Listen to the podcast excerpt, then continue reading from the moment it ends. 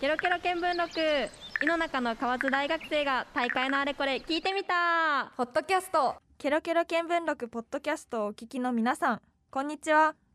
今回は2月6日にお送りしたケロケロ見聞録2月放送のテーマ学校教育に関連したトークをメディアンリアンよりゆき、ひなこ、かずきがお送りします。今回は私が受けてきた学校教育のここをせるをテーマに3人で話していきたいと思います、はい。これまで私たちが受けてきた学校教育の中でここは推し自慢というポイントや、まあ、これはうちだけしかないらしいといったことを話していきたいと思います。はい、はい。じゃあゆきちゃんなんかある？そうですね。私が通ってた学校がちょっと特殊なのかもしれないんですけどうん。結構生徒が、まあ、主体的に学ぶようなカリキュラム、うん。まあ、授業を組ん組んでくれててなので、まあ、中学高校とちょっと分けていきたいんですけどまず中学で一番印象的だったのが国語の授業うん。で、まあ、なんか私の国語のイメージだと、まあ、本を読んで感想を書いたり、この時の作者の気持ちを答えなさいみたいな、うん。とか、まあ、論文論論説文っていうのかな、うん。を読んであじゃあここはこうなんか受験みたいなイメージを持ってたの、うん国語の授業に対しても、ね。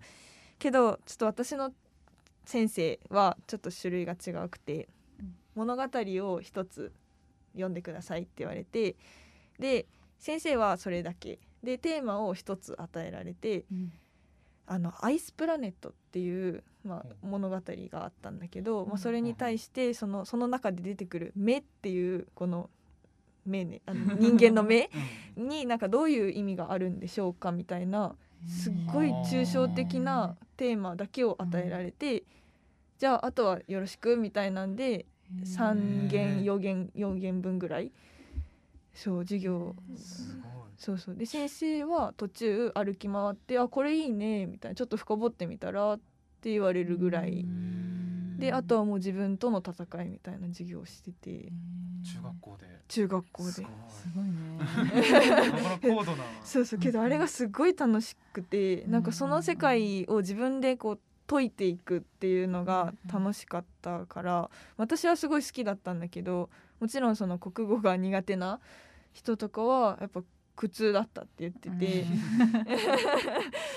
まあ、好き嫌いっていうのは多分あると思うんだけどそれは結構推しポイントかな。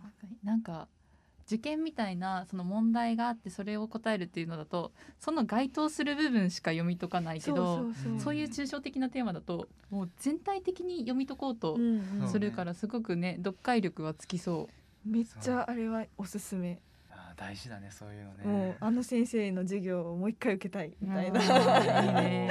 そうそうそういう人もいて、まあ、中学はそんな感じだったんだけど高校は結構あのデジタル系の、う。うんまあ、携帯を使ったり、まあ、インターネット環境を使っての学習っていうのを数学でしてて、うんうん。でまあカフートっていう早押しのアプリがあって、で公式とか数学いっぱいあって覚えれないし、うんまあ、せっかく覚えるなら楽しく覚えた方がいいよっていうので先生が導入してで、まあ、授業の初め10分ぐらいそれでみんなでバトルして、あの本編の方でも言ってたけどあの人と競争することによって覚える、あその辺は楽しみながら学べるっていうので推しポイント、大学でもそういうのうちがあってそういう授業を受けて大学でも。復習授業一通りやってで復習でなんかこの QR コード読み取ってゲームしますっつって復習で何択何択4択か5択の問題うん早押しで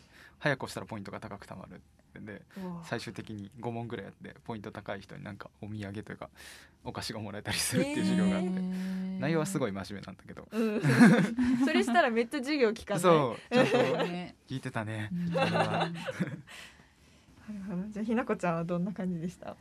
私は自慢とか推しポイントは私高校があのすごい場所が美術館とかの近くにあって本当に徒歩23分で美術館に着くあみたいなところだったんだけど県の美術館に、うんそうだから私美術を専攻してて、うんうんあの美術音楽書道で美術を取ってて美術の人たちはそこのあの展示が変わるたびに見に行けるんだよ。いいな。あ、えーすごい。羨ましい。からジブリ展とかも見に行ったしあなんか本当に有名な人たちすごい来るのをぜなんか本当にその変わるたびに行ってたからそこはやっぱりねなかなか遠いところだとそれはできないから、真横にあるからこその、うん。経験でこれは本当に私の母校にこれから進学する人は絶対美術を取った方がいいみたいな。聞いてる人にいるかは分かんないけどもう本当にこれは推しですね。あとこれしかないっていうのこれうちしかないっていうのは前夜祭？学前夜祭。と学園祭とかの。祭とかの。あー。体育祭とかの前夜祭があって男子だけなんだけど、ん そうなんかもう時代錯誤の気は するけど男子だけ参加であのすっごいね大量の薪を燃やして火を焚いてその周りを男子が大声で歌って走ってってやるっていうのをおお祭りじゃんなかなかすいごい。すごいんだよ。女子は学校に入れないからその時間は。あそうなえのそう。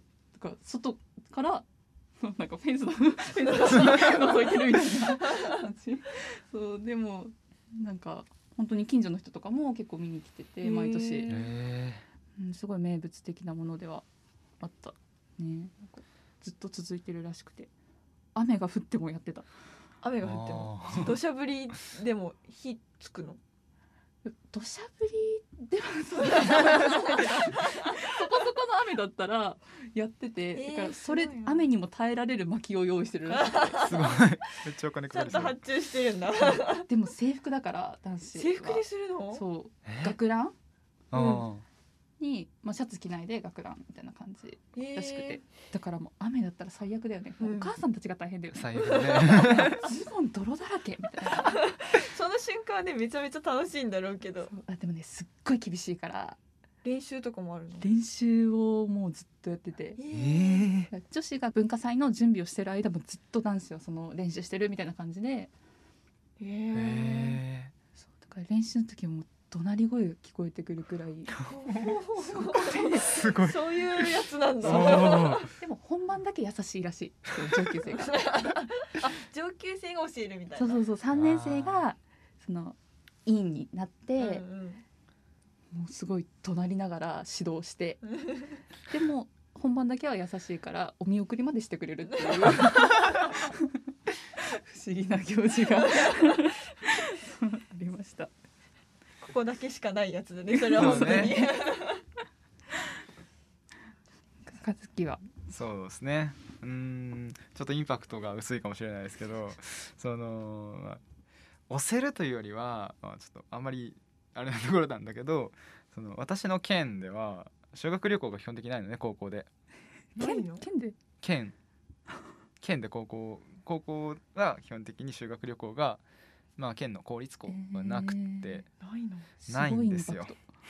すごいよえね。すごい。ないんですよね。強烈。そう。だからその泊まる行事とかも特にうちの高校はなくて他の高校はなんかあったりするところもあるんだけうん。ど宿泊行事うんうん。うちの高校はもう宿泊を一切しないしそれこそ体育祭さっき出た学園祭とかも、まあ、3日間あって体育祭が学園祭の中に入ってて文化祭文化祭体育祭が午前中だけみたいな感じで、まあ、かなり娯楽色の薄いうん。高校薄だから、まあ、勉強には集中できるかなって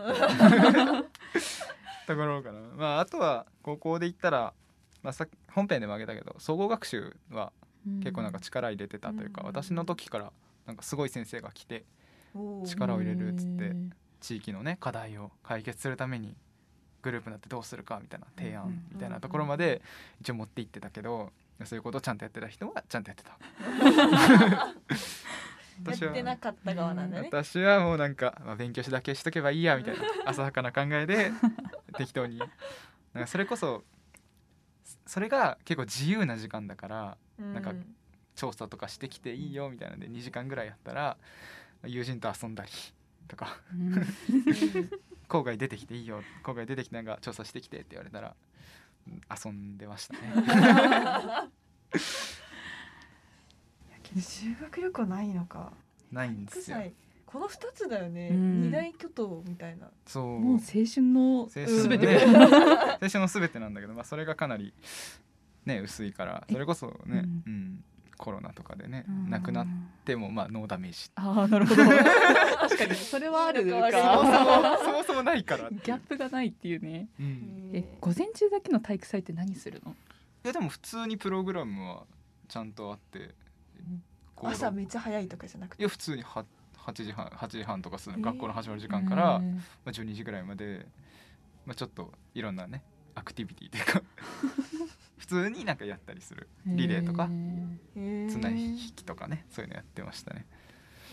だって体体育祭2日に分かれてて、それもそれで。すごい。それはすごい。それはそれすごい。陸上の日と球技の日、へーでけど球技大会は別に春にあるんだからめっちゃスポーツしてた。いいの？楽しそう 楽しかったあれは。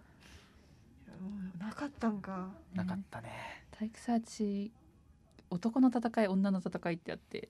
またそこでも分かれてる。何男の戦いは騎馬戦で女の戦いは棒引きなんだけど棒引きの方が怪我人出るっていう。もうすごい引っかかれたりとか。そう。なんかね気が強い女の子が多かったのかわかんないけどすごい引きずられてもしがみついてなんかすりむいたりとか。うんうんうんすごい本当に戦いだった。うん懐かしいのがいっぱ懐かしいですいね。出てきましたね。今中学高校と見てきましたけどもう戻りたい。戻りたい？高校には戻りたい。高校には戻りたい高校戻りたいじゃあこの話を聞いてリスナーの方も少しちょっとね昔に戻って楽しんでいただけたらなと。今の高校生の方とかはねちゃんと今のうちに楽しんでおいてほしいな。う んぜひなんかこれ珍しいうちの風習とかうちの学校の文化とかあったら、ねハッシュタグケロケロ見聞録で、うん聞いてみたい、そうだね。はいツイートしていただけたら嬉しいです。はい、よろしくお願いします。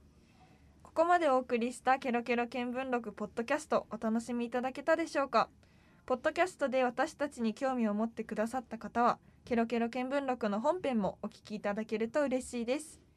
ケロケロ見聞録はラブ FM で毎月第1日曜日の夜10時から11時まで放送しています。